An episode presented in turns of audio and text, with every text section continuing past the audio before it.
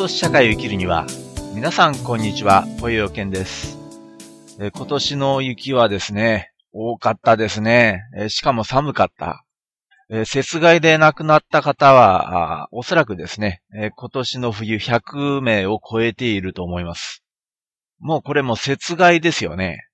え札幌では投資された方もいらっしゃいました。これはまあ、ストーブが炊けなかったということなんですけれども、一番多いのはやはり除雪ですね。えー屋根の雪下ろし中にですね、上から雪がズドーンと落ちてきて、えーそれで、えやられてしまうと。えー雪が怖いんだと、雪は怖いんだと、冬は怖いんだということをですね、え認識した方がいいと思いますね、もう少し。雪やコンコン、あられやコンコン、降っては降っては、ま、どうのこうの、犬は喜びに岩かけま、ど、なんですかあの歌は。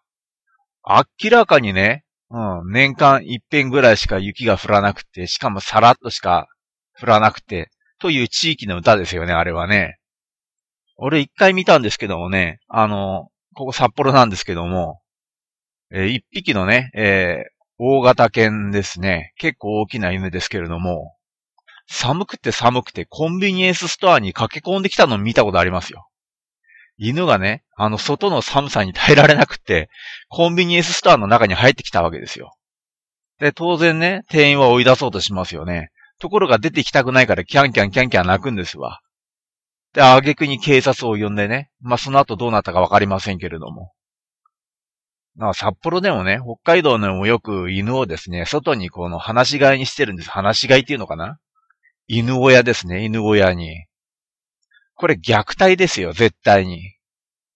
大体ね、あの、犬や猫を飼うこと自体が虐待だと俺は思ってますけどもね。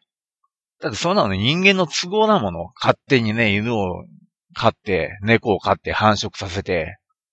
この辺なんかも明らかに子供の数よりも犬の数の方が多いですよ。で、冬でもね、あの犬の散歩させるじゃないですか。ですから犬のしょんべんがね、雪にへばりついてるわけですよ、あっちこっちね。汚くて汚くて歩けないっていうの。ということは当然のことながらね、えー春だって夏だってね、同じようにしょんべんはね、えー道端にこびりついてるわけですよ。それが蒸気で舞い上がるわけでしょ？で、それを人間が吸い込んで歩くわけですから。我々はしょんべんを、犬のしょんべんを嗅ぎながら道を歩いてるんですよ、毎日。だからもう犬とかね、猫とか飼うの禁止にしましょうよ。話ずれましたけどもね。雪害がね、まあ毎年生じるんだということを、やっぱ十分認識した上でね、いろんな対策をね、え必死に取っていっていただきたいですね、行政の人には。もちろんね、震災とか、原発とかね、まあそちら辺のね、え問題も大きいわけですけれども。そればっかじゃなくてね、雪の方のね、対策も取っていかなきゃいけないなと思います。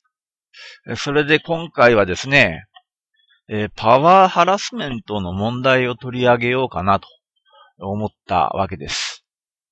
えーソーシャルネットワークのミクシーってのがありますわね。えーそこのコミュニティ、まあ共通するね、え話題についてまあみんなで論じ合うみたいなね、そういう場所なんですけれども、え仕事に関する悩みをね、相談し合うような、まあそういうようなコミュニティもありましてね。で、かなり多いんですよね。やはりパワハラが。パワハラっていう言葉がね、流行った時には、えー厚生労働省なんかもね、えー結構あの、えー頑張ってね、えこの問題についてね、え対応しようと、そういうようなね、動きを感じられたんですけども、今、あの、パワーハラスメントが多すぎて、まあ、どうにもこうにもできなくなってるという状況。どこにでもあるという状況になっちゃってるんですよね。ですからもう仕事に行きたくないと。会社に行って怒鳴られるからもう仕事に行きたくないんだっていう人がもう実に多いんです。まあその手のね、コミュニティとか覗いてみるとわかりますけれども、ものすごいですよ。もうみんな悲鳴上げてますよ。まあセクハラってのもありますけどもね、このセクハラってのはもうパワハラの一種ですよね。同じ系統のやつがやってくるわけですから。ね。パワハラをする人間がセクハラするんですから。わかりますよね。傍若無人なタイプですよ。デリカシーのない人間がやってくるんですから。両方ともね。だからね、あの、平気で、相手を怒鳴ったりね、罵ったりもするしね。えまた、あの、平気で、え、下半身系の話もするわけですよ。こう、このようにね、相手から言われたら嫌だろうなとかって思いますよね。で、彼らも思うんですよ。こういう風に人から言われたら嫌だろうなっていうことを我々は考えながら生きてるじゃないですか。って言われたら嫌なことはしないでしょ？基本的には。じゃあ彼らはね、そのパワハラ、セクハラをするタイプの人間は、そういう配慮をしないのかと。こういう風に言われたら嫌だろうなということを、彼らは思うことをさえしないのかというと、違います。思うんですよ。誰よりも思うかもしれない。こういう風にされたら相手は不愉快だろうなとかね。例えばね、お前彼氏がいないから欲求不満溜まってんじゃねえの少しは男と遊んだらとかさ。男の上司がね、女の部下に対して、こんなこと言ったらこれセコハラですよね。って言われたらものすごくね、不愉快になるってこれわかりますよね。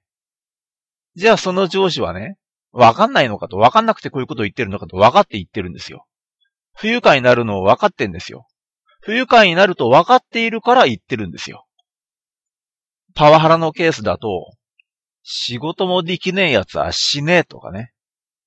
これぐらいのことができなくてよく生きてるな、このタコとか。そういう言われ方したら、向かってくるじゃないですか。不愉快でしょ？いたたまれない気持ちになるじゃないですか。分かってるから、不愉快になるの分かってるからやってるんですよ。何のため？その人をやる気にさせるため？あえて怒らせて、やる気にさせてね？成長させるために、あえて汚い言葉で、怒らせて、発奮させて、それが目的なんでしょうか？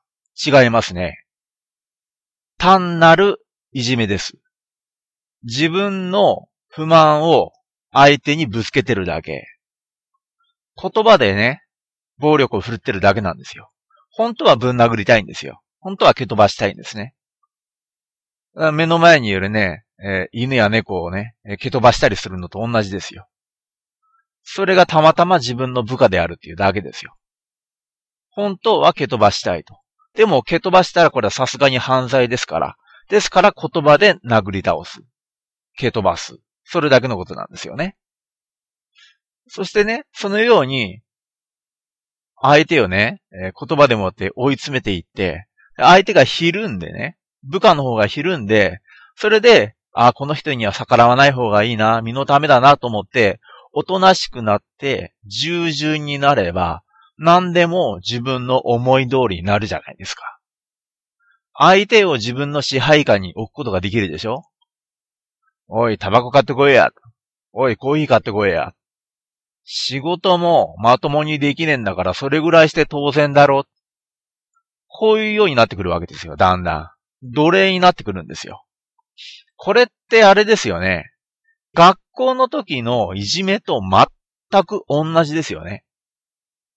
それが学生服を着ていたのが、スーツに変わっただけでしょやってることは学校の時と何にも変わんないんですよ。ですからね、こうやってね、え上司からパワハラを受けた場合ですよ。これ自分があえて厳しく教育されていると考えちゃいけないんですよ。だって怒鳴らなくったって教育なんてできるんだから。大体ね、そういうパワハラとかする人間に限ってですよ。マニュアルをね、渡して丁寧に説明したりしないタイプなんですよ。あの、昔山本五十六っていうね、海軍の偉い人がいたじゃないですか。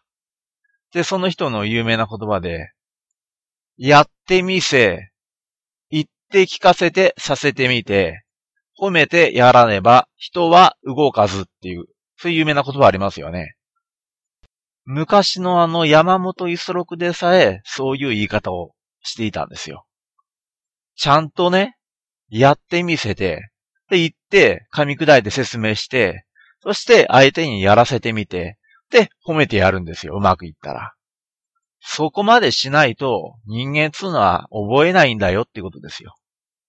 ところがなんかあの、最近ね、なんかあの、研修で入ったら、メモも取れないようなスピードでまくし立てて、そして急にね、一人で現場を任されたりするわけじゃないですか。まあ、即戦力を欲しているという名のもとにね。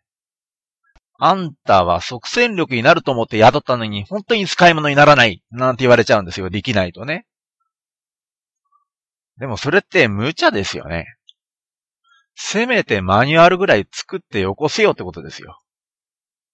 ですからね、まあそういうような企業っつがね、職場っていうのは、労働者のことなんか全然何とも思ってないと。うん、単にあの、道具としてしか扱ってないってことなんですよね。この前あの、居酒屋の渡見ってありますよね。えあそこのですね、えー、従業員の人が、えー、自殺で亡くなってるんですけども、その自殺認定が出たんですよ。過労自殺であるということを認定されました。この渡美と言ったら渡辺美希ですよね。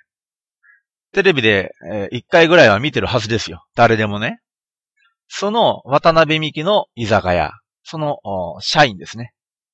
えー、森美奈さん26歳。えー、2008年の4月に入社ですね。で、えー、横須賀市内の居酒屋に勤務をしたと。で、深夜の勤務や残業が連日続き、えー、休日も研修やリポート作成を余儀なくさせられ、極度の睡眠不足の状態だったと。えー、居酒屋で勤務し始めた、えー、2008年4月からの約1ヶ月間で時間外労働が140時間を超えたと認定。で、慣れない調理業務に従事させられた上、研修などで休憩や休日を十分に取得できる状況になかったと。で、日記にはね、早くできないとか、助けてとか、そういうような言葉が日記に記されていたんですね。えー、体が痛いです。体が辛いです。気持ちが沈みます。早く動けません。どうか助けてください。誰か助けてください。こういうふうに日記に書いてありました。で、えー、自宅のマンションから飛び降り自殺をされたんです。2008年ですから遅いですよね。4年ですよ、4年。で、やっと認定されたと。で、最近みんなあの正社員志向って強いじゃないですか。もちろんね、あの非正規よりも正規雇用の方が全然ね、えー、年収が変わってきちゃいますからね。当然なんですけれども、その正社員という言葉に釣られて、まあ、うかうかとね、まあ、飲食店とかね、まあそこに限らないんですけども、まあ入ってしまいますと、えー、とんでもないね、えー、労働を押し付けられたりね、サービス残業とかをね、押し付けられたりということになってしまうと。で、このね、渡辺美希ですよ。渡美の渡辺美希。この渡辺美希っていうのが、なんとこの安倍内閣における教育再生会議というのに入ってたんですね。そのメンバーになってたんですよ。渡辺美希社長ですね。そしてこの人ね、あの、学校法人のね、理事長なんですよ。育文館夢学園とかっていうところの。でね、一回あのテレビでね、ドキュメンタリーやっててね、思いっきり笑ったのが、この人ね、えー、校長にね、えー、とんでもないやつをね、呼んできて、で、その校長っつうのがね、パワハラなんですよ。めっちゃくちゃパワハラする校長なんですね。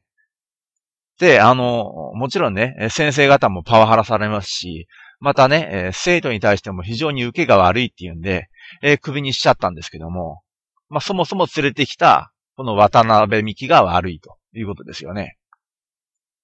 そしてこんな奴がですよ、その、教育再生会議、安倍内閣のね、それに入っていたと。15分足りないんでね、番外編やります。この続き番外編でね、やりますんでダウンロードできるようにしますんで、ブログをご覧ください。そこでね、パワハラに対する具体的な対処法等を述べていきたいと思います。というわけで、今回はこの辺でまた次回。続きはブログからダウンロードしてください。